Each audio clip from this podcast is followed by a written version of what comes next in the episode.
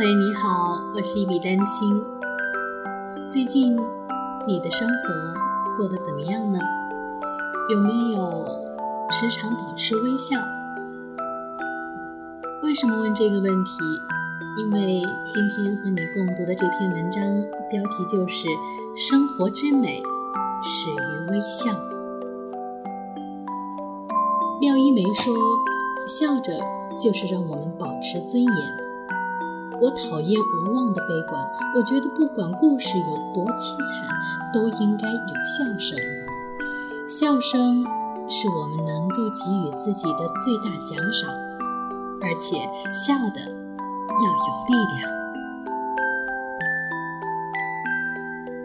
一九九八年，马蒂·塞利格曼直面美国心理学会，发表了关于心理健康专业的演说。他认为我们过多的关注了消极方面，而我们的社会需要开始更多的关注人格中积极的方面和潜能，即使是对于那些存在心理健康紊乱的患者。当然，十五年后的今天，这项运动也真正的开始流行起来，我们开始意识到怀孕微笑是多么至关重要。虽然大学理应是人生中最欢乐的时光，但是这四年中无疑会有挣扎和苦难的日子，所以代替变得快乐这项运动，在此列出十种让你更多微笑的方式，以及为什么微笑如此重要。一，感激日常中的小事情。我说的是每天日常发生的事情，一路平安，没有车祸意外。你怀抱着一堆东西，有人帮你开门，或是为了任何原因被称赞。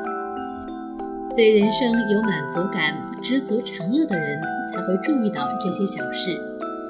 每天会有很多小事发生在很多人身上，但是我们对这些事情变得如此习惯，甚至遗忘了它们的意义。付出也许无需有所得。快乐的人总是尽自己所能的给予付出，并且有研究表明，这些人会感受到类似于药物刺激下的飘飘然快感经历。如果询问大多数定期参加志愿者活动的人为何参加，他们很可能给出一个类似这样的答案：我喜欢那种。我能够帮助别人走出困境的感觉。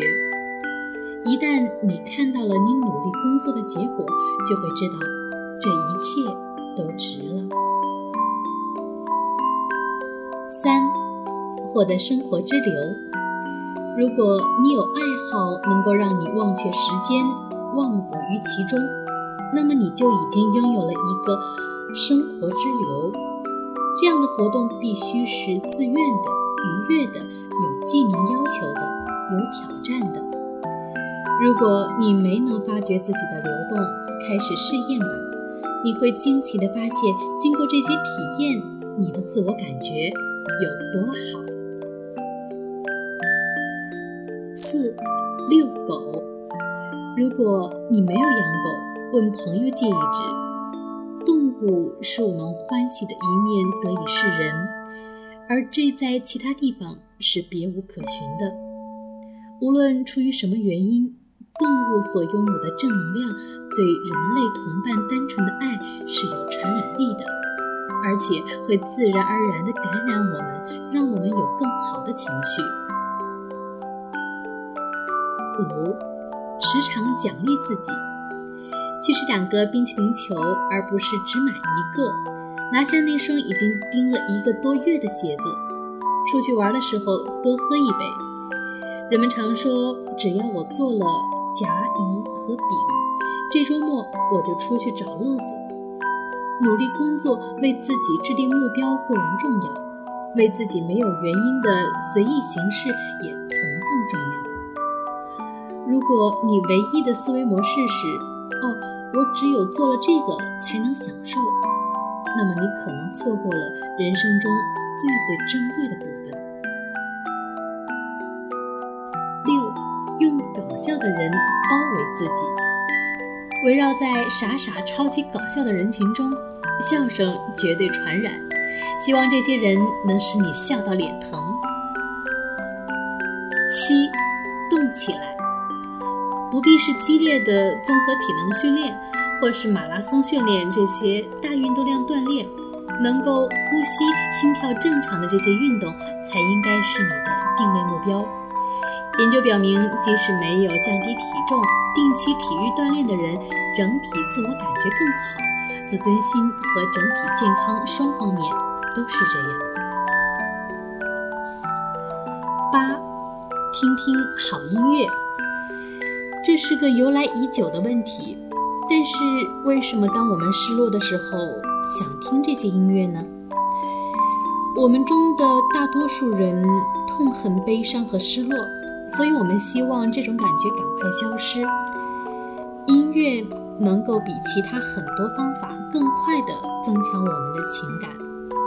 听听音乐，调整情绪，在歌曲中积极兴奋起来，这可是你想要加在快乐播放列表中的一条。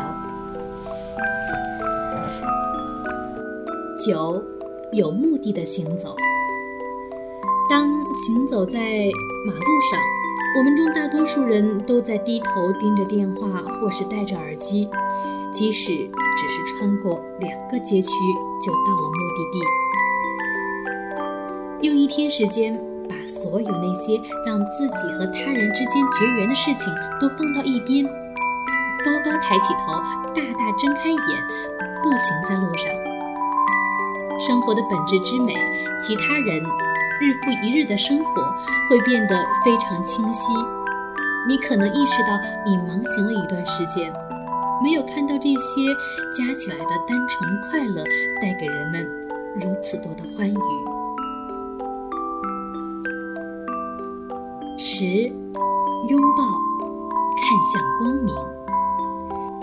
即使你不想拥抱，当别人给你一个拥抱时，起码显示了他们。在乎你，并且感谢你在他们生命中的存在。拥抱的越多，那些爱的微妙痕迹和怜悯之情就会在你生活中的日常表象放大出来。如果有人正需要建议，记得从聆听开始，然后给予他们问题中你所能看到的最光明的方面。说实话，我相信这种怜悯和乐观的实践。会改变生活，希望你会如常微笑，拥抱美好生活。